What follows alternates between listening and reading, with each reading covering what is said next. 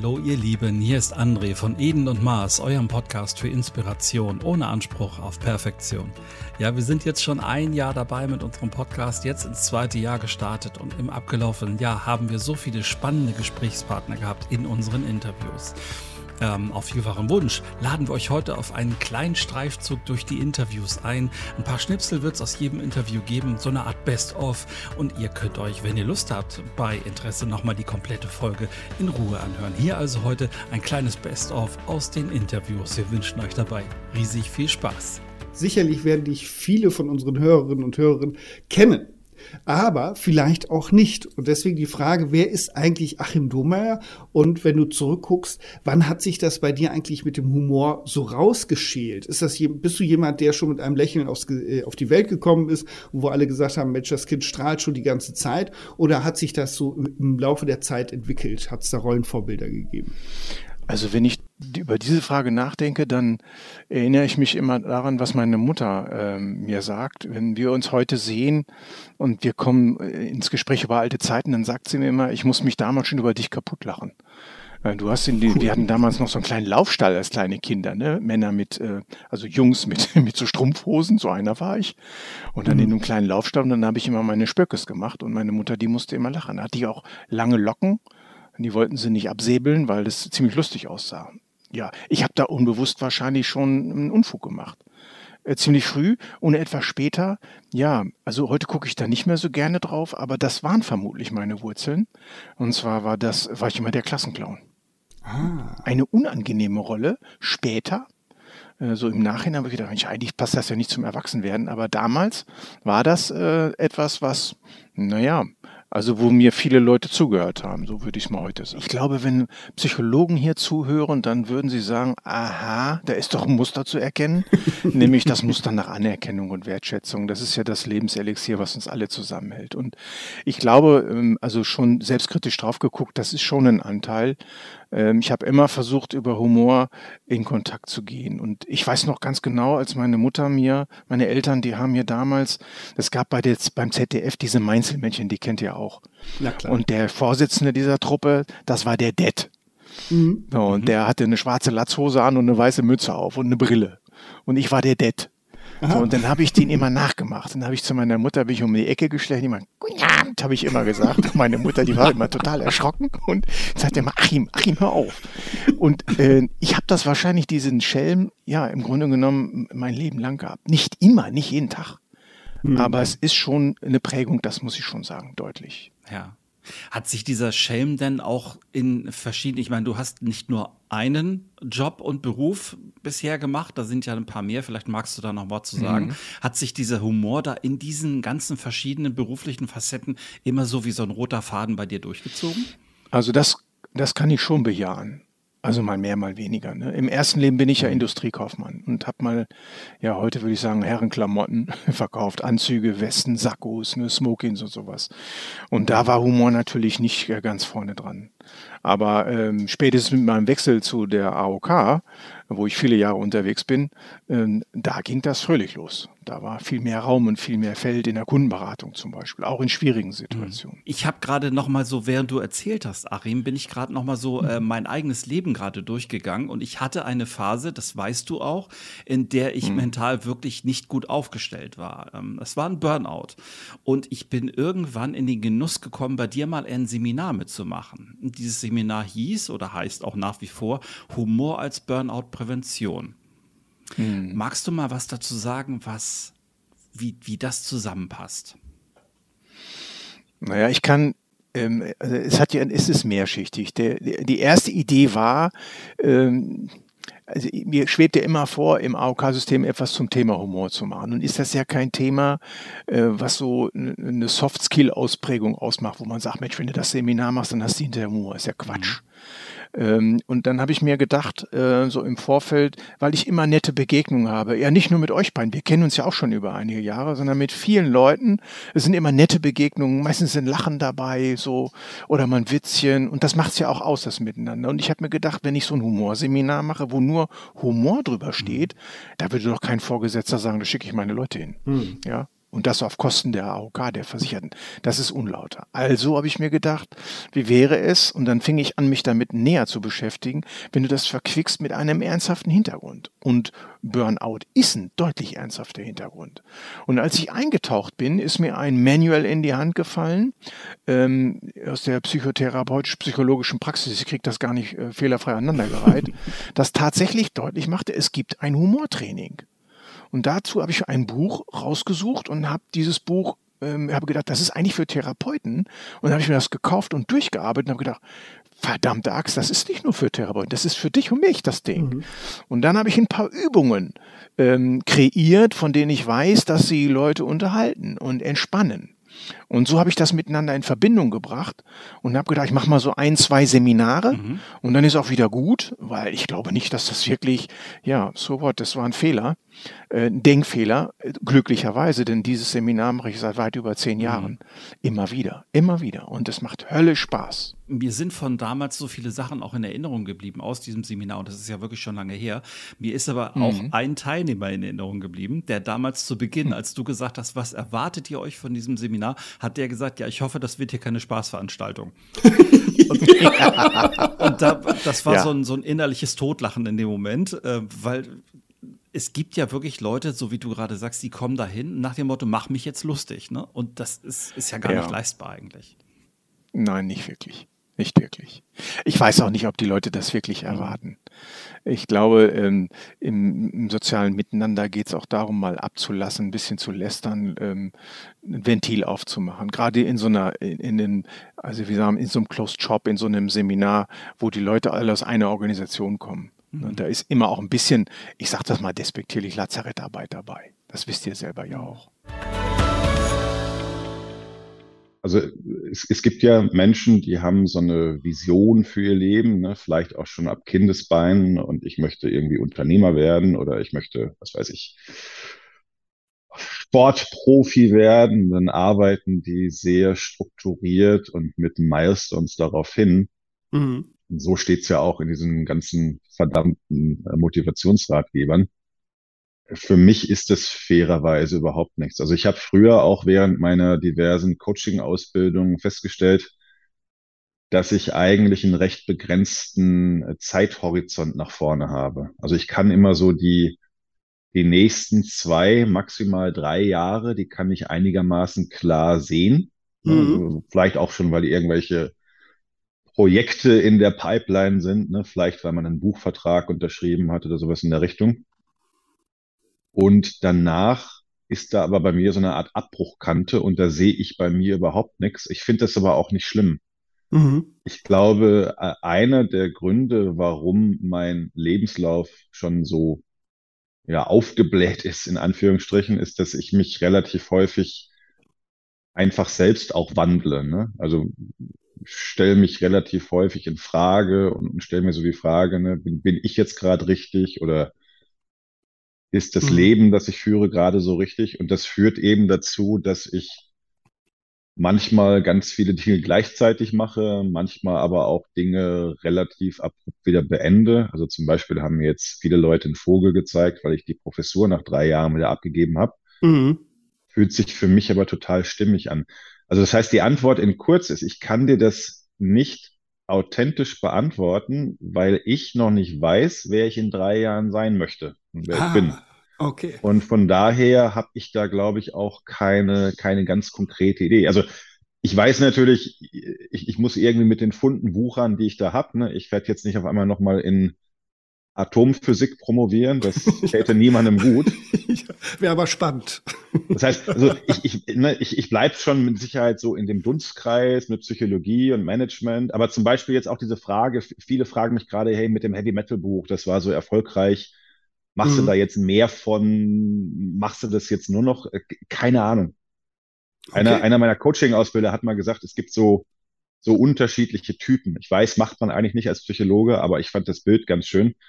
Er sagte, es gibt eben so diese ganz klassischen Planer, ne, das sind die, die wir eben schon beschrieben haben, ne, Ziele setzen, Milestones und dann von hinten abarbeiten. Mhm. Äh, und für die sind auch diese ganzen Managementbücher geschrieben ne, und, und Selbstmotivation, also Ziele setzen und visualisieren und so weiter. Das ist aber meiner Ansicht nach echt eher ein kleiner Teil der Bevölkerung. Mhm. Dann gibt's auch viele, ohne das Böse zu meinen, die dümpeln einfach so. Also die le leben so vor sich hin und sind glücklich oder weniger glücklich damit. Mhm. Und dann sagt er, ein kleiner Teil der Menschheit, wie, wie groß die jeweils sind, keine Ahnung, aber äh, sind auch sogenannte Surfer. Ne? Also die gucken so, welche, welche Wellen ihnen das Leben zuspielt und auf manche Wellen springt man dann auf und lässt sich von der Welle eine Meile mittragen und andere Wellen lässt man auch an sich vorbeiziehen. Und ich habe mhm. das Gefühl, ich bin tatsächlich eher so dieser, dieser Surfer-Typ. Also zum Beispiel jetzt dieses Heavy Metal Buch, das war auch gar nicht meine Idee, das ist tatsächlich vom Verlag an mich herangetragen worden. Mhm. Und da habe ich eben gemerkt, das ist eine Welle, auf die ich aufspringen möchte und die trägt mich gerade ganz gut.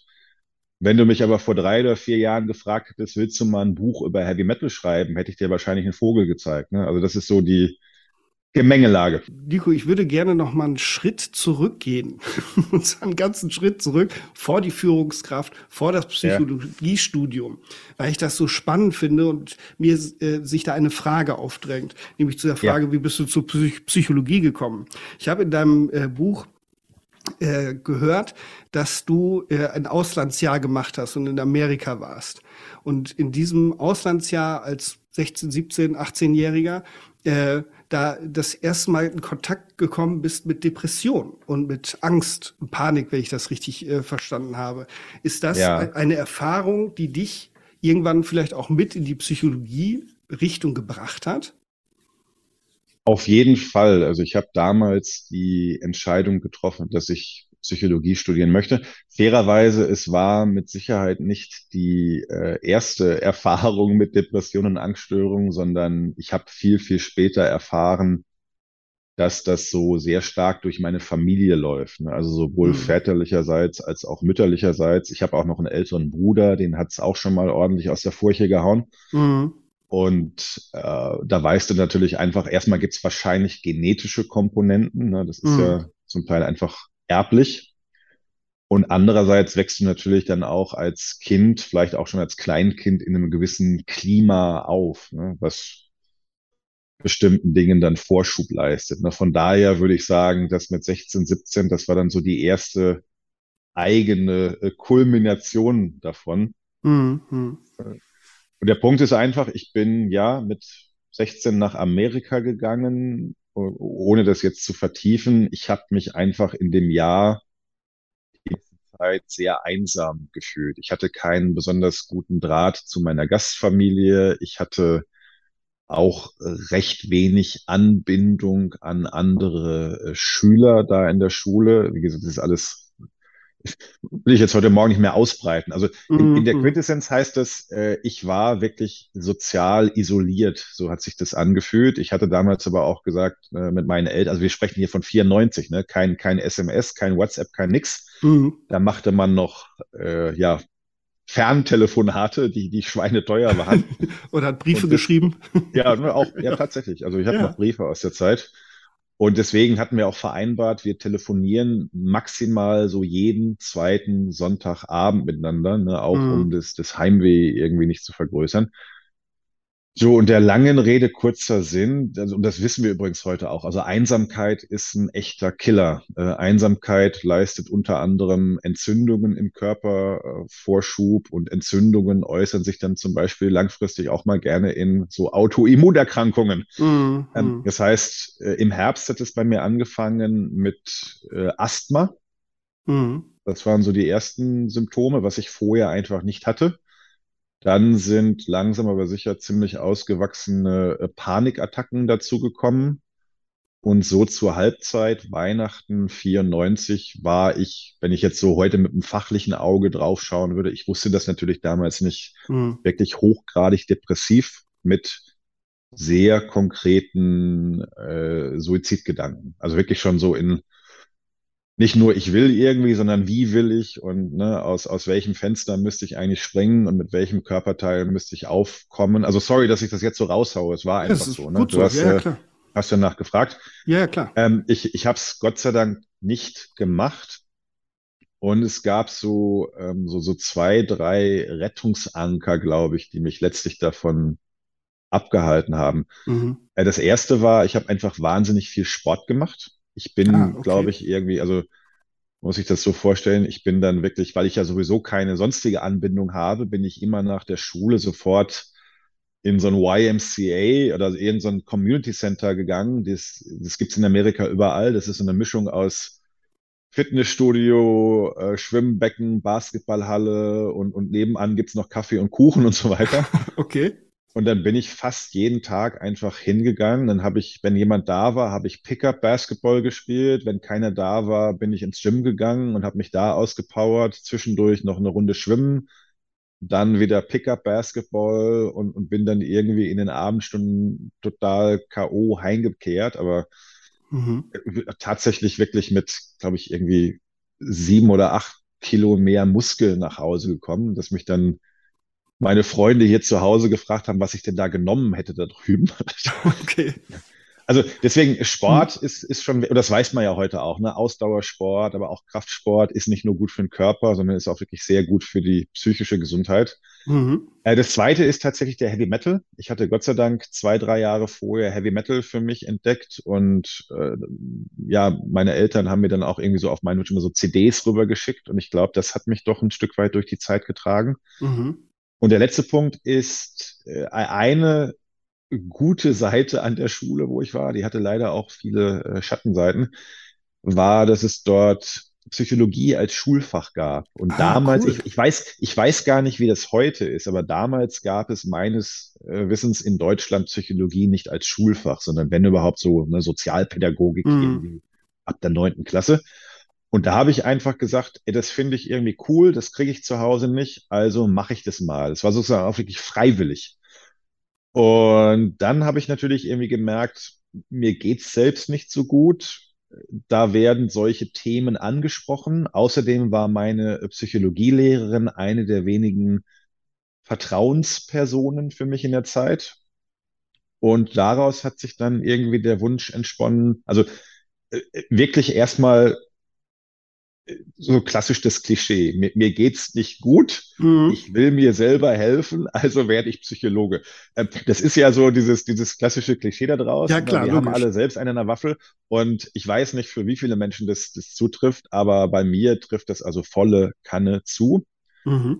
Und ich bin dann eben nach dem Jahr äh, nach Hause gekommen und habe meinen Eltern gesagt, ich, ich mache das jetzt, ich will Psychologe werden. Die haben mich, glaube ich, kurz ein bisschen schief angeguckt Okay. Weil ihr, nein, ich weiß nicht, ob sie schief geguckt haben, aber es stand, glaube ich, immer so die Idee im Raum, der Junge macht Jura. Äh, oh. mein, mein Vater war Lehrer, aber meine Mutter hat hier in Hamm am Oberlandesgericht gearbeitet. Und ich hatte dann auch irgendwie in der achten oder neunten Klasse schon mal so drei Wochen Schülerpraktikum bei einem Anwalt gemacht. Und ich habe immer so, so rausgehört, ich glaube, meine Eltern hätten das ganz cool gefunden, wenn ich dann also Anwalt oder, oder Richter geworden wäre. Na klar.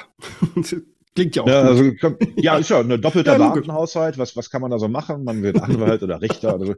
Ähm, und ich habe mir gesagt, nee, äh, Mama, Papa, ich mache Psychologie und habe das auch durchgezogen, habe dann dahingehend mein Numerus Clausus optimiert. Äh, heute hätte es wahrscheinlich nicht mehr gereicht, aber damals mit noch äh, zwei Semestern Wehrdienst hat dann die 1,7 gerade so ausgereicht, um in Münster äh, Psychologie zu studieren. Und habe dann aber im Studium relativ früh gemerkt, dass mich dann irgendwie die wirtschaftlichen Themen doch mehr angefixt haben als die klassisch therapeutisch-klinischen Themen. Und so ah, habe ich okay. dann im Grunde auch schon alle Praktika in der Studienzeit eher bei, bei großen Unternehmen verbracht und hatte auch nie den Wunsch, jetzt wirklich als klinischer Psychologe äh, zu arbeiten, sondern wenn, hat mich das dann wieder gereizt, eher Menschen aus der Wirtschaft zu begleiten mit dem Thema äh, Coaching. Mhm. Aber jetzt von der klinischen Psychologie habe ich dann letztlich doch die, die Finger ein Stück weit gelassen. Und ich frage mich eben auch heute, ob ich mit meiner Konstitution äh, dafür geeignet gewesen wäre. Ne? Muss man ja fairerweise auch sagen. Also wenn man jetzt als Psychotherapeut arbeitet, da kriegt man ja dann das eine oder andere um die Ohren gepfeffert. Und wenn ja, man jetzt selbst, Tag. ja, und wenn man jetzt selbst eine Inklination in die Richtung hatte, vielleicht war das ein bisschen auch Selbstschutz, dass ich mich dann eher von den Themen abgewandt und den wirtschaftlichen Themen zugewandt habe. Das ist jetzt so ein bisschen hm. Kaffeesatz lesen, aber ich könnte ja. mir das heute ein Stück weit so erklären. Ne? Wenn ich über Persönlichkeitsentwicklung spreche oder wenn, was ich damit assoziiere, ist es zum einen ein höheres Bewusstsein erstmal darüber, wo ich anzusiedeln bin in meiner Persönlichkeit, weil das hilft mir schon im Alltag. Wenn ich sozusagen meine Hot Bottoms kenne, meine Trigger und das, wo mir das Herz aufgeht, mhm. wo ich glückselig grinse, diese ganzen Geschichten, das hilft mir natürlich bei ganz vielen Dingen maßgeblich. Wenn ich weiß, wo meine Stärken und Schwächen liegen, dann kann ich ja auch, wir sagen auch so Situational Engineering, ein Stück weit mehr entsprechende Situationen und Kontexte suchen. Und da würde ich schon sagen, das ist Entwicklung, weil wenn, was ist das höhere Ziel der Entwicklung? Das ist ja irgendwo mehr Erfüllung oder, ja, also jetzt so ganz salopp formuliert, hm. könntest wahrscheinlich viel mehr dazu sagen. Das ist der eine Aspekt, also ein höheres Bewusstsein darüber und Verhalten und Erleben kann ich natürlich steuern. Aber die reinen Trades, da tut sich nicht ganz so viel. Mhm.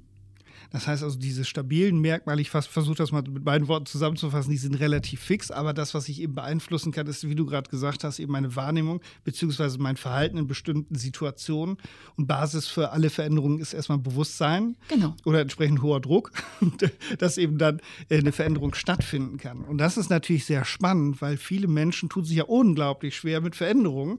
Und äh, äh, der härteste Klebstoff der Welt ist ja bekanntlich äh, das Gewohnte. Das heißt, das, was wir ständig ständig machen, das äh, brennt sich ja auch im Gehirn ein. Das werden ja Autobahnen in, in den äh, Bereichen. Und deswegen wäre es jetzt natürlich nochmal ganz spannend zu gucken, gibt es denn wissenschaftliche Ansätze, die relativ gut untersucht sind, wo du sagst, hey, mit diesen Methoden kann man da mal hingucken und versuchen, neues Verhalten mhm. zu etablieren, wie beispielsweise eben dieses bestimmte Gehen zum Kühlschrank gehen, dass man das irgendwie abends äh, anders in den Griff bekommt. Also die gibt es auf jeden Fall und äh, ich mag deine Metapher mit den Autobahnen. Also letztendlich bei der Verhaltensänderung geht es ja auch darum, dass ich in meinem Gehirn neue Strukturen will ich nicht sagen, aber neue ähm, Bahnen schaffe. Mhm. Und man kann es ja mit dem Urwald vergleichen. Also wenn, wenn ich im Urwald bin und ich habe ein Ziel, ich weiß, wo ich hin will und ich habe einen inneren Kompass und ich glaube, das ist ganz wichtig, dann nehme ich halt die Machete und mache mich an den Weg. Weg. Ja, und im Optimalfall habe ich halt Unterstützung von außen oder auch von innen, sodass ich mich da durchschlage. Und je mehr ich freischlage, desto eher komme ich ans Ziel, um bei dieser Metapher mhm. zu bleiben. Was jetzt die wissenschaftlichen Ansätze betrifft, hm, gibt es eine ganze Menge.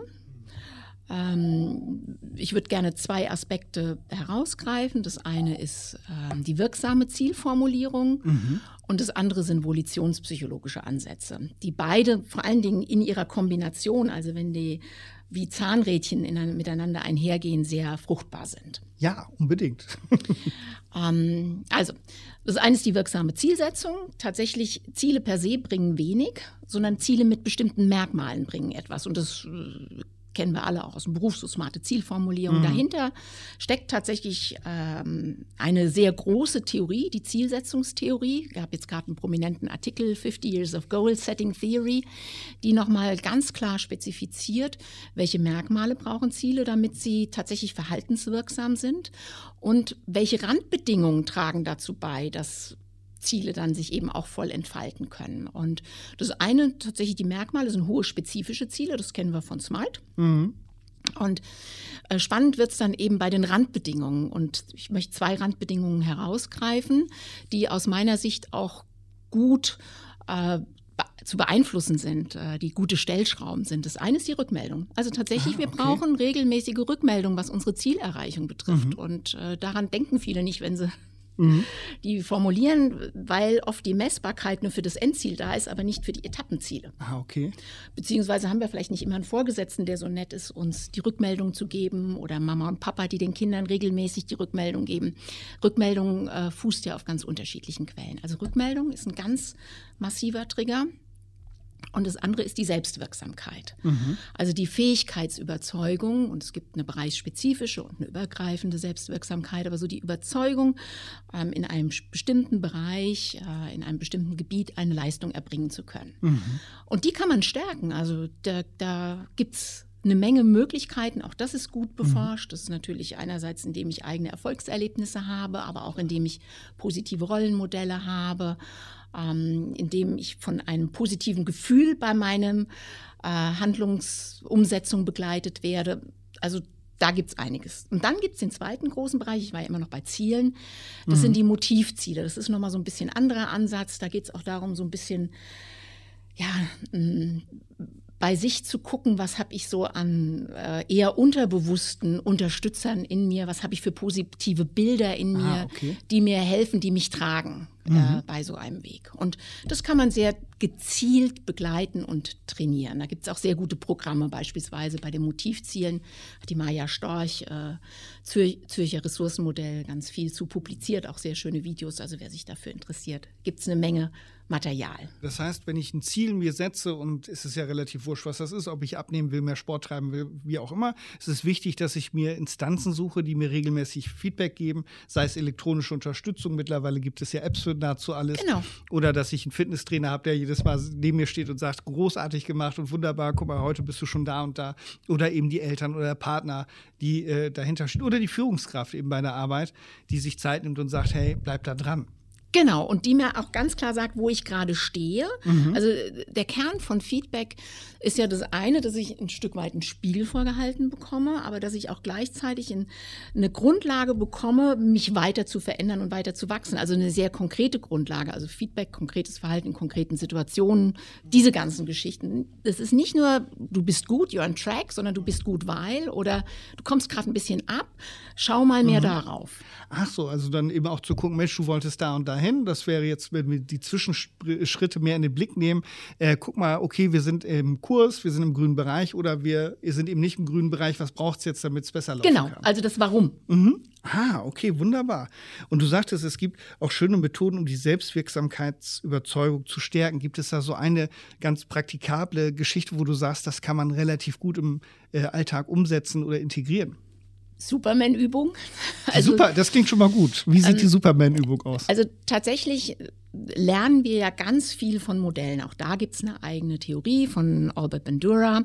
Und das können wir uns zunutze machen, indem wir wenn wir in, uns in Situationen befinden, wo wir sagen, oh, ich weiß jetzt gar nicht so genau, was ich machen soll oder wie ich es machen soll, dass wir an Menschen denken, von denen wir, also die wir schätzen zum einen und von denen mhm. wir auch wissen, dass sie diese Situation gut wuppen würden. Ah, okay. Und im Optimalfall ähm, sind die Menschen uns irgendwo auch ähnlich, dass sie beispielsweise in einer ähnlichen Vergle ähm, beruflichen oder familiären Situation sind und dass wir diese Menschen auch schätzen. Also bei mir ist es beispielsweise meine Freundin Mina. Ah, okay. Auch Psychologie studiert, Kinder, ist bisschen Training, Coaching-Bereich, mhm. ein bisschen anderen Fokus. Mina ist viel entscheidungsstärker als ich. Also eine meiner großen Dinger ist, äh, machst du das oder machst du das? Und ja, das, das so ein Klassiker. Genau, also das ist einfach so. Mhm. Und Mina ist sehr reflektiert, was, was ich brauche für eine Entscheidung, mhm. aber dann auch sehr klar. Und ich stelle mir dann mitunter Mina vor, was würde sie jetzt machen? Würde sie noch dreimal abwägen oder welchen Weg würde sie einschlagen? Und ich bekomme dann tatsächlich sehr schnell Antworten. Also lange Rede, kurzer Sinn, diese Superman-Übung. Ähm, da suchen wir uns ein persönliches Vorbild. Das kann jemand sein, den wir tatsächlich kennen. Wir können uns aber natürlich auch Superman oder Woman kreieren und überlegen uns, was diese Person konkret in der Situation machen würde oder uns raten würde oder wie sie vielleicht in vergleichbaren Situationen schon agiert hat. Bleiben wir doch mal kurz in der Vergangenheit. Ähm, ja, die Kindheit haben wir weite Teile zusammen verbracht tatsächlich mhm. und äh, sind dann auch in die gleiche Schule gekommen und ähm, irgendwann kam auch der Punkt, an dem es denn so nach dieser unsäglichen Orientierungsstufe, Klasse 5, Klasse 6, so gab es das ja damals in Niedersachsen, wurde entschieden, dass wir beide auf die Hauptschule kommen und dann haben wir für uns damals gefühlt wirklich ganz unten angefangen und Hauptschule war ja nicht das, was jetzt von allen, sag ich mal, gefeiert und bejubelt wurde, sondern eigentlich fühlten wir uns ob es dir auch so geht, musst du mir gleich mal sagen. Aber ich fühlte mich tatsächlich damals so ein bisschen wie auf der Resterampe. Was sagst du dazu? Ja, kann ich bestätigen. Also erstmal war diese Entscheidung äh, dann in der Orientierungsstufe gefallen und mhm. äh, mein Vater, muss man dazu sagen, äh, hat dann erstmal drei Tage nicht mit mir geredet, mhm. weil das war der Anspruch war schon so. Ja, Realschule sollte es schon irgendwie sein, aber mhm. das, das habe ich einfach, ja, einfach damals nicht auf die Kette gekriegt. Das war einfach so. Und Resterampe, naja, es gab dann halt diese legendäre Rede von unserem damaligen Hauptschulleiter Schulleiter, mhm. der auch, glaube ich, jedes Jahr dasselbe gesagt hat. Also es war dann so Sprüche wie, ihr seid hier nicht auf dem Abstellgleis, äh, für euch geht das Leben weiter. Mhm. Was richtig ist, aber wenn man das so gelangweilt vorträgt, wie er das dann Jahr für Jahr wieder getan hat und irgendwie kannten diese Sprüche dann auch schon auswendig, ähm, dann glaubt man es irgendwann nicht mehr. Und genauso war es dann also auch. Es war dann halt wirklich so, naja, äh, das war es dann jetzt, danke fürs Mitspielen. Jetzt machen wir hier noch das fertig und dann ist das Leben eigentlich auch schon vorbei. Ne? Ja. Die erste Initialzündung, die ich halt bekommen habe, war von meiner damaligen ähm, ja, Klassenlehrerin, die jetzt mhm. leider Gottes auch vor äh, ein paar Tagen oder vor knapp einer Woche jetzt auch verstorben ist. Mhm. Ähm, die hat halt eben, ja, hat dann nochmal durch ihre ganze Art, durch ihre ganze den ganzen Umgang mit den äh, Schülern äh, halt eben auch viel nochmal Positives reingebracht. Eben nicht dieses Gefühl, hey, das war's jetzt für euch, danke, ähm, tschüss, sondern halt mhm. eben wirklich so, ey, pass mal auf, äh, mit sehr viel Einfühlvermögen hat sie es halt einfach auch mhm. geschafft, uns so ein bisschen ja, äh, noch ein bisschen Mut zu geben, also eine Kameradschaft mhm. zu erzeugen in dieser Klasse. Mhm. Ähm, das war schon echt beeindruckend, muss ich wirklich sagen. Im Nachgang muss man wirklich sagen, hey, good job, hat sie gut gemacht. Mhm. In der Schule war das, es war immer Zwang, es war halt immer Schule. Und da hast du eigentlich, in der Zeit hast du ganz andere Sorgen. Du willst irgendwie mhm. ja, ein Mädel kennenlernen oder, keine Ahnung, Musik machen und am Mofa schrauben äh, oder Autoschrauben oder was es auch immer dann war, damals war. Aber mit der Schule hattest du eigentlich relativ, oder hatte ich, nicht, nicht wir oder äh, alle mhm. anderen, sondern ich hatte einfach relativ wenig damit zu tun. Mhm. mhm. Ich würde da gerne noch mal einhaken. Du hast vorhin gesagt, dass dein Vater drei Tage nicht mehr mit dir gesprochen hat. Ähm, konnte er das im Nachhinein irgendwie begründen, warum das so war? Nein, wir haben auch, ich sag mal, nicht wirklich nicht drüber geredet, was ich sehr mhm. bereue inzwischen, muss ich sagen. Mhm. Ich hätte gerne, mein Vater ist inzwischen ja nun auch schon verstorben, mhm. ich hätte gerne mit vielen Sachen im Nachgang nochmal mit ihm drüber gesprochen, die ich mhm. jetzt äh, in meinem Alter äh, ja nun auch mehr verstehe, mhm. vielleicht verstehen können, wo ich aber auch ganz gerne nochmal nachgehakt hätte, sag mal, Mensch, warum, warum? Also ähm, sag's mir einfach, ich würde es gerne verstehen wollen, weil eben mhm. genau dieser Punkt. Wir hatten Bekannte, die dann aus äh, Berlin damals äh, für ein paar Tage zu uns gekommen sind und auch da hatte der äh, der Mann, äh, also ein Freund von meinem Vater, hat auch gesagt, ja, wie, der hat drei Tage nicht mit dir geredet. Ich sage, naja, war halt immer, war Funkstille. Ich habe das mhm. damals nicht so wirklich ähm, als Angriff oder als, als Beleidigung wahrgenommen. Mhm. Äh, einfach so, ja, ist halt so, er ist jetzt mhm. enttäuscht, ähm, mhm. lassen wir jetzt mal so laufen. Aber der war da wirklich entrüstet drüber. Und ich bin mir ziemlich sicher, dass er da im Nachgang auch nochmal mit meinem Vater drüber geredet hat, was mhm. aber wiederum meinen Vater nicht dazu bewogen hat, da mit mir mal drüber zu reden. War leider Gottes, ähm, wie das bei Jungs und äh, Vätern halt gerne ist, nicht so diese optimale Partnerschaft, Konstellation, Familienkonstellation, wie es ja auch bei dir letzten Endes auch nicht so optimal gelaufen ist. Ganz ist jetzt genau. kein Vorwurf an ihn, mhm. also das, das, äh, das soll's, er hat es einfach auch nicht besser gewusst. Muss man jetzt auch im Nachgang einfach sagen. Sein Vater war, ähm, die sind halt in Berlin groß geworden, in der Nachkriegsgeneration. Sein Vater, der hat halt was er gesagt wurde, war Gesetz. Da gab es sowieso mhm. gar keinerlei zwei Meinungen, auch wenn man gesagt hat, hey, das ist jetzt vielleicht nicht ganz optimal, ähm, hier jetzt mit offenem Auge gegen die Wand zu laufen. Das wurde dann halt gemacht und das wurde dann halt gemacht. Ja. Äh, und so hat er es dann halt eben auch versucht, wobei er dann natürlich, ich sage jetzt mal auch bei mir kein so leichtes Spiel hat und bei meiner Mutter auch nicht, muss man sagen. Ähm, die war dann ja auch schon gerne mal eine, die gesagt hat, nee, das, ähm, das ist Schwachsinn jetzt hier gegen die Wand zu laufen, das macht keinen Sinn. Ja. Lass uns ja. das mal irgendwie anders machen in dieser Abwärtsspirale war ich definitiv drin. Also es war schon so weit, dass äh, in meiner Band oder in einer von den Bands, wo ich mitgespielt habe, war eben auch mein Hausarzt äh, mit zugegen und äh, der hat dann schon mal unter vier Augen gesagt und äh, das fällt jetzt zwar unter das Arztgeheimnis, sag ich mal, aber ich sag's ja.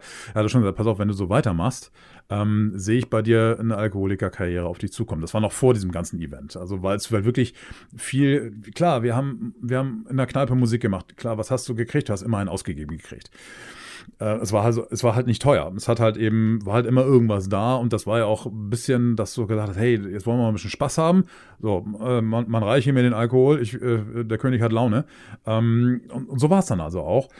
Und der hatte schon gesagt, so, naja, Mensch, also du trinkst jetzt schon regelmäßig und das eben auch nicht ganz wenig. Ähm, passt da mal ein bisschen auf. Das war aber schon weit vor diesem Event. Mhm.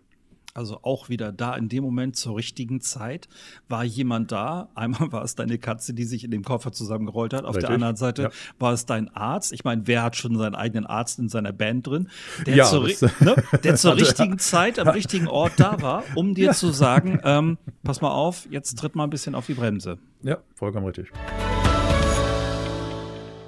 Mich berührt äh, eure Geschichte jedes Mal wieder, weil ich selber ja auch Familienvater bin. So, und wenn ich jetzt mal zurückgucke und überlege, ähm, als Eltern ähm, bekommst du so eine Diagnose. Das heißt, es ist ja in verschiedensten Ebenen äh, eine Katastrophe. Das heißt, als Elternteil von dem kranken Kind, als Elternteil von zwei weiteren Kindern, als Partner von eben Frau oder Mann und als Mensch. Das ist ja auf allen Ebenen eine wahnsinnige Herausforderung. Und äh, für mich stellt sich die Frage, wie, was, wie seid ihr auch als Paar, als Eltern damit umgegangen? Du hast gesagt, ein hilfreicher Teil war, dass ihr nicht zeitgleich geweint habt, was ich schon ganz faszinierend finde.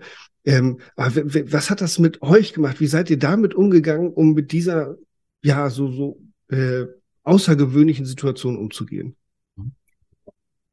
Ja, du, du hast es, du hast es richtig angesprochen. Es sind äh, äh, mehrere Ebenen.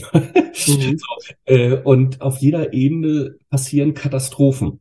Ja, also das kann man gar nicht anders ähm, äh, bezeichnen. Und äh, äh, wenn ich an das erste Jahr denke, dann war es wirklich so, dann ist man von einer Katastrophe in die nächste äh, äh, geschlittert. Und sie betraf dann auch die unterschiedlichsten Ebenen. Das eine ist so, was macht das eigentlich mit einem Paar? Mhm. Äh, äh, das, das verändert äh, unheimlich äh, viel. So, das heißt, äh, Normalität ähm, gibt es eigentlich nicht mehr. Das muss sich in einer neuen Normalität äh, wiederfinden. Klassische Beispiele. Ähm, jetzt ist es so, dass äh, wenn wir denn keine keinen Pflegedienst haben, ach ja, wir haben ganz viele Menschen noch bei uns im Haushalt.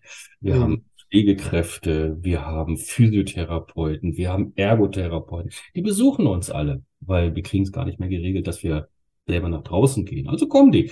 Und das heißt also, unsere Familie hat auch Zuwachs bekommen. Und das ist noch eine weitere Ebene. Es ist nicht nur die Kinder, das sind fremde, äh, fremde Menschen im Haus. Kann man die um sich haben? Äh, ja, die muss man dann um sich haben, weil ansonsten würde das ganze System zusammenbrechen. Weil ging es am Anfang noch, dass kleinste Einschränkung war, weil dann letzten Endes nach sechs, sieben Monaten war ein Vollpflegefall da. Und äh, das heißt, man kann als mit, mit zwei Personen kann man zwar noch ein Zwölfschichtsystem von äh, äh ein Zwölf-Stunden-System mhm. äh, von zwei Schichten am Tag aufrechterhalten, aber dann sieht man sich eigentlich nicht mehr. Stimmt. Äh, das führt einfach dazu, weil unsere Tochter nicht unbeaufsichtigt äh, sein kann, weil kann alles passieren. Ne? Sie kann sich einfach verschlucken, sie kann sich an der Spucke verschlucken, äh, sie kann sich an äh, Flüssigkeit verschlucken, ähm, sie kann Krampfanfälle bekommen, aus dem Nichts sozusagen heraus. Also muss immer 24-7 jemand da sein. Und das führt dazu, ähm, dass wir dann auch, äh, ja, bei unserer Tochter dann halt auch schlafen. Ja, ähm, sie sind verbunden mit verschiedenen Geräten und dann heißt, man hat als Partnerschaft dann auch getrennte äh, leben dann auch. Ne? Der eine mhm. schläft in dem Bett, der andere schläft in, äh, äh, in dem Bett. Das, das ist nicht das, das, das Gravierendste, was, was dann ein Einschluss ist. Es gibt dann auch Zeiten, wo Pflegekräfte dann da sind, die diese, diese Aufgabe dann übernehmen. Aber es verändert ähm, äh, die, die, die Situation.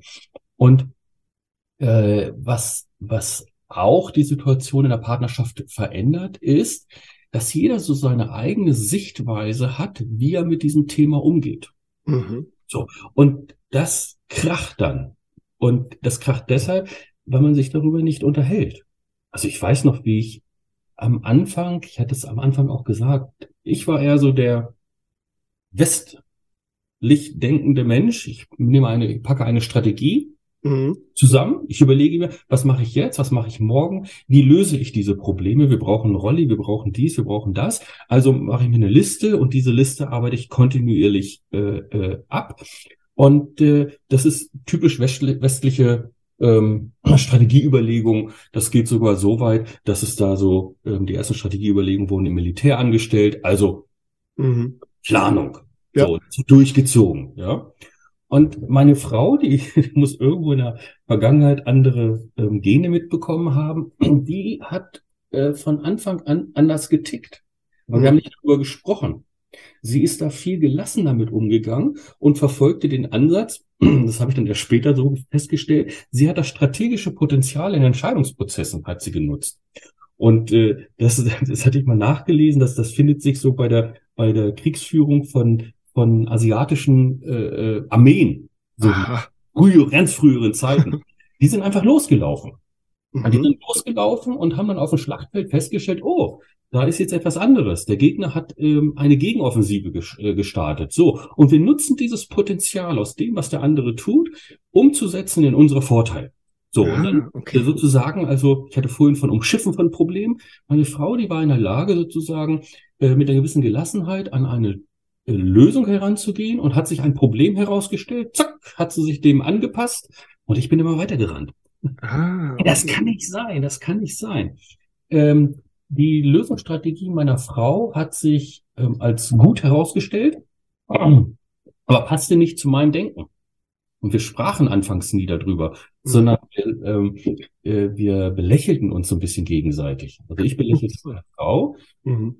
Du kriegst ja nichts auf die Reihe, weil du nichts zu Papier bringst und keine Vorschläge mit mir absprichst und mit mir nicht abstimmst. Was tue ich, was tust du? Mhm. Und meine Frau ist losgezogen und hat, hat dann so gesagt oder gemacht einfach, äh, das Problem ist jetzt gelöst. Ja, mhm. dann habe ich gesagt, ja, ich habe das auch gelöst. Und sie sagte, prima. weiter. so, und äh, wichtig aus dieser Erkenntnis war für mich, und ich sage, ah, man muss also in Krisensituationen, in der wir uns permanent befinden oder befunden haben, damals ein bisschen stärker als heute, weil es gibt ein neues ähm, Normal mittlerweile. Mhm. Aber damals, äh, und das als Empfehlung, sagen wir, Krisen äh, bedeuten einen hohen Kommunikationsaufwand. Mhm. Miteinander im Gespräch bleiben, bin miteinander ins Gespräch kommen und nie Stille entstehen zu lassen. Also, mhm. sag mal so, Stille kann auch mal ganz gut sein. Man muss nicht immer brabbeln und rabbeln, aber ähm, äh, es ist so, dass wenn, wenn, wenn zu viel Stille entsteht, wenn also keine Kommunikation, kein Austausch, was tut der eine, was tut der andere, stattfindet, dann wird es schwierig. Mhm äh, dann wird schwierig, weil äh, dann Wege sich ähm, äh, trennen können. So, das sind so die, die wesentlichen Sachen so in der Partnerschaft. Ja, ich fasse mal kurz zusammen. Das heißt, ich entnehme aus deinen Ausführungen A, und das glaube ich ist nicht selbstverständlich. Das heißt, ihr seid noch zusammen. Mhm, ja. Das ist das eine. Das ist selbstverständlich, ja. Ja, ja, weil, weil das ist ja so lebensverändernd, wie man sich das nur vorstellen kann, auch für, für eine pa pa Partnerschaft. Das ist das eine. Das zweite ist, äh, was ja ganz häufig passiert in Krisensituationen, dass äh, eben nicht genug kommuniziert wird. Habt ihr dazu noch eine Frage? Habt ihr denn, habt ihr ein, ein Muster oder ein, ein Ritual, wie ihr miteinander kommuniziert, gerade auch über diese Themen? Hat sich da was rausgeschält oder habt ihr es jetzt einfach nur besser im Blick? Also äh, Muster haben wir, glaube ich, nicht und sowas, wo wir sagen kann, so eine, so eine, so eine Blaupause, wie so etwas mhm. funktionieren kann. Ähm, hilfreich für uns war, wir haben auch schon in der Vergangenheit, und das war schon immer in unserem Leben so, wir haben nicht alles so ernst genommen.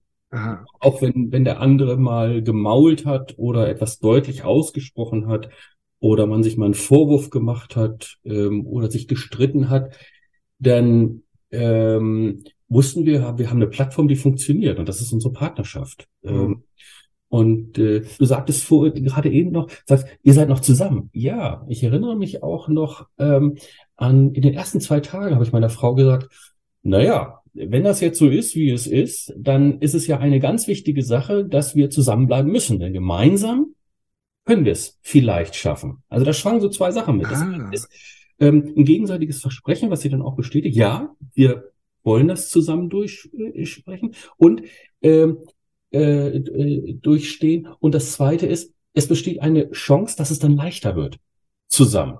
Mhm. Aber ähm, ich weiß noch, dass wir uns damals auch gesagt haben, nein, wir wissen nicht, ob es funktioniert. Und daran müssen wir arbeiten. Und aus dieser Erfahrung, aha, äh, jeden Tag musst du aufwachen und dir in irgendeiner Weise sowas tun, dass du dir gegenseitig, dass du dich unterstützt, dass du dich motivierst gegenseitig. Äh, ne? Eine kleine mhm. Umarmung, ein kleines Hey, wie ist der Tag gewesen? Wie ist die Nacht gewesen? Was habe ich alles mhm. verpasst? Ist ein Rettungsdienst da gewesen? Ähm, Äh, das ist sehr, sehr ähm, äh, hilfreich äh, gewesen. Ne? Also okay. anders kann ich das also auch nicht äh, äh, beschreiben.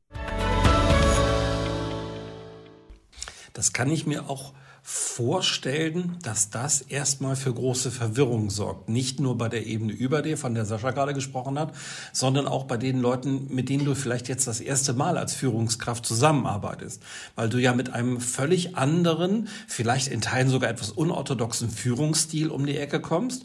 Und die könnten jetzt denken, oh, was ist denn jetzt los? Also ich selber habe ja auch schon Führungskräfte erlebt, die tatsächlich eher so dieses, ähm, ich diktiere vor und der Rest setzt einfach nur um, Kopf runter, Gas geben. Das ist ja ein sehr großer Unterschied zu dem, was du da machst. Wie groß war bisher bei den Menschen, mit denen du zum ersten Mal zusammengearbeitet hast, die Verwirrung? Also die Verwirrung ist jedes Mal mega groß. Sascha sprach ja eben davon, er hat meinen Antrittsworkshop bei meinem jetzigen Arbeitgeber äh, begleitet. Mhm ich hatte 14 Führungskräfte und plötzlich kam ich mit Werten und was mir wichtig ist in der Zusammenarbeit um die Ecke. Mein Vorgänger, der war genau das Gegenteil, um das mal so auszusprechen. Und für die war das natürlich verwirrend. Und unterm Strich sind es ja auch nur Worte. Wenn ich denen vorstelle, was mir wichtig ist in der Zusammenarbeit, wichtiger ist es dann, dass man es vorlebt und dass man es macht. Und das ist ja ein Prozess, der einige Wochen und Monate dauert bis dieses Vertrauen, das gegenseitig erstmal wächst und dann die ersten Momente, wo man kleine Krisen gemeinsam bewältigen muss und wo die Zahlen vielleicht mal nicht so gut sind und dann kann man sich bewähren. Und das ist eben auch so eins meiner Lieblingsthemen, Krisenmanagement.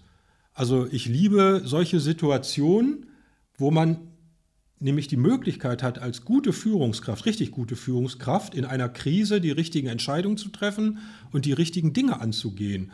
Und Daran erkennt man letztendlich eine gute Führungskraft. Nicht, wenn alles gut läuft und man muss gar nichts machen. Das ist einfach. Aber wenn dann solche Situationen da sind, und da kann man sich bewähren und da kann man dann das Vertrauen der Mitarbeitenden gewinnen, wenn man dann die richtigen Entscheidungen trifft und die richtigen Worte auch ausspricht. Ja. Ich habe mal den Spruch gehört, bei ruhigem Fahrwasser reicht der Autopilot, ansonsten braucht es in schwierigen Gewässern erst den Kapitän. Ne? So ist das. Mhm. Da würde ich gleich gerne noch vertiefen drauf eingehen, weil Krisenmanagement ist ja etwas, was wahrscheinlich heute und in Zukunft noch viel stärker gefragt sein wird. Ich würde kurz noch mal zurückgehen. Ich stelle mir gerade vor, ich bin junge Führungskraft, höre das gerade und denke, oh, das würde ich auch gerne machen. Da gehen mir verschiedene Sachen durch den Kopf. Die erste Frage ist, wenn ich sowas versuche, in eine Führungsmannschaft zu integrieren, wie lange dauert das? Das? Welche Erfahrungswerte hast du da gesammelt? Also ich habe jetzt zwei Führungsaufgaben in der AOK Niedersachsen äh, hinter mir. Die eine dauerte zweieinhalb Jahr, zwei, dreiviertel Jahre. Die aktuelle ist jetzt knapp drei Jahre her. Und mein Plan basiert immer auf knapp drei Jahren. Wenn ich irgendwo anfange, dann brauche ich drei Jahre, bis das greift und bis diese Werte in allen Köpfen sind und bis man das alles in normale Prozesse äh, gegossen hat. Und ähm, ja, es dauert eben eine gewisse Zeit, bis man A, das Vertrauen der Mitarbeitenden gewonnen hat, bis man erste Situationen hatte, wo man zeigen konnte, dass es einem ernst ist. Das eine ist ja, man spricht irgendwelche Worte aus oder schreibt sie in irgendwelchen tollen Folien und, und PowerPoint-Präsentationen zusammen. Das andere ist eben, man muss es leben. Und das ist eigentlich die, in Anführungsstrichen, Schwierigkeit. Man muss es dann auch machen. Und da muss auch ich mir manchmal auf die Lippen beißen oder muss mal kurz in mich gehen und äh, ja, man muss sich dann aber auch ganz strikt und diszipliniert an das, was man sagt, halten und, und muss das dann entsprechend auch leben. Also mir ist das Thema Nachhaltigkeit, äh, was im Moment in aller Munde ist, auch ein besonders wichtiges.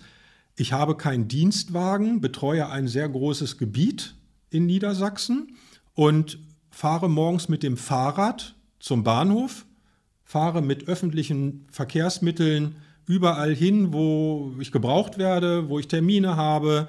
Und natürlich ist man damit Vorbild. Ich kann niemandem vorschreiben, dass er es genauso machen soll und muss. Aber ich zeige schon und sage und fordere manchmal auch, dass ich mir wünschen würde, dass man Fahrgemeinschaften wenigstens bildet, oder wenn es eben äh, einen Bahnhof am Wohnort des Mitarbeitenden gibt, dass man auch gerne mit dem Zug fahren kann und wie wunderbar das dann ist, dass man auf der Fahrt äh, E-Mails lesen kann, arbeiten kann, um die Zeit zu überbrücken und auch sinnvoll zu nutzen. Und das tue ich selbstverständlich. Oder Sascha, wo du eben auch von zum Beispiel Gesundheit sprachst. Jetzt hatten wir die letzten drei Jahre eingeschränkt nur die Möglichkeit, äh, Fit for Work mitzumachen. Selbstverständlich habe ich vor Corona Fit for Work. Das ist ein Angebot, was unser Arbeitgeber hat. Eine Viertelstunde Turnübung, um den Rücken, den Nacken zu entlasten. Selbstverständlich, wenn es passte, bin ich in den Keller gegangen, habe an der Turnübung teilgenommen, wie alle anderen, und war einfach dabei. Und es ging da auch weniger eigentlich um die Turnübung. Es ging mehr darum, ich war dabei. Und habe es dann eben auch gezeigt. Manchmal ist es besser, dass man nicht nur redet, sondern dass man es auch zeigt. Selbstverständlich habe ich sowas dann auch gerne kommuniziert und meinen Führungskräften gezeigt, dass es mir ernst ist, dass es wichtig ist für die Mitarbeitenden und die Gesundheit und dass ich mir wünschen würde, dass die anderen auch Freude daran finden, mitzumachen. Das schafft ja obendrein nochmal eine große Nähe zu den Mitarbeitern, mit denen du zu tun hast. Ne? Das ist so. Also für mich, vorhin sprach ich bei meinem Vater davon, äh, dass der jede Schraube kannte und ich finde es eben wichtig, nicht nur zu reden, sondern zu machen. Und deshalb ist es wichtig, dass ich nicht nur eine Arbeitsanweisung schreibe, ihr dürft an Fit for Work mitmachen, sondern ich muss zeigen den Mitarbeitern, dass es nicht nur gesagt ist, sondern dass es mir ernst ist. Und dann eben auch die Sinnhaftigkeit einfach zu erklären, wenn wir den ganzen Tag in Meetings sitzen und uns wenig bewegen, dass das nicht gut für Nacken, Rücken ist und deshalb zwischendurch eben gerne so eine Viertelstunde, das ist Arbeitszeit, gewollt ist, dass alle daran teilnehmen. Und deshalb muss ich das auch zeigen, dass es mir ernst ist. Durch deine Einstellung, machen ist wie wollen, nur krasser, setzt du ja im Prinzip allen eine kleine grüne Pappnase auf, die sagen, ja, das geht ja nicht, weil. Also, wenn man die Prioritäten richtig setzt, ich kann auch nicht äh, an allen Fit for Works äh, teilnehmen. Das ist so. Auch ich bin sehr stark fremdgesteuert. Ich habe auch einen Kalender, der ist pappe voll mit äh, Terminen die mir vorgegeben werden und trotzdem versuche ich, an, wenn es geht, an solchen Terminen eben teilzunehmen und wenn sich jemand ernsthaft interessiert für ein Thema, findet er oder sie auch einen Weg, an so etwas teilzunehmen oder die Dinge, die einem halt selbst wichtig sind, dann auch mitzumachen oder durchzuführen. Du hattest gerade noch ein Thema äh, genannt. Du hast ja auch einen, äh, Social Media Auftritt und äh, da kann man ja auch verfolgen, was du so machst. Und da ist mir etwas in Erinnerung, weil du gerade gesagt hast, ganz viel Meetings und ganz viel Sitzen. Und da hast du ja auch durchaus eine andere Meetingkultur bei dir eingeführt. Magst du dazu auch was sagen? Das mache ich gerne. Also wir sind an verschiedenen Standorten, meine Führungskräfte und ich, in Meetings, Ganztagsmeetings sehr häufig. Und entweder unterbrechen wir dann einfach mal für eine Viertelstunde und wir machen äh, Rücken- oder Yoga-Übungen oder Pilates-Übungen. Da haben meine Führungskräfte mittlerweile auch sehr viel Freude und Spaß dran. Und es hilft einfach. Einfach aufstehen, kurz locker werden. Danach ist die Auffassungsgabe und die Konzentration wieder viel besser und viel stärker. Und danach kann man frischer die Dinge weitermachen. Oder wir machen zum Beispiel auch meist eine bewegte Mittagspause. Das heißt, nach dem Mittagessen gehen wir gemeinsam noch eine Viertelstunde, halbe Stunde, auch ein bisschen danach, wie das Wetter gerade ist, spazieren. Und was wir mittlerweile auch gerne machen, das ist mir wichtig, wir gehen an kulturellen Dingen vorbei und wir schauen uns im Zweifel auch an, wenn wir in Hildesheim sind, da gibt es einen Dom, dann gehen wir eben diese Viertelstunde zum Dom und gucken uns kurz den Dom an, gehen dann wieder zurück. Also das sind so Dinge, die das Ganze natürlich auflockern und ich finde es auch immer wichtig, den Mitarbeiterinnen und Mitarbeitern irgendeine Überraschung zu präsentieren, dass man einfach was macht, womit die nicht gerechnet haben. Mhm.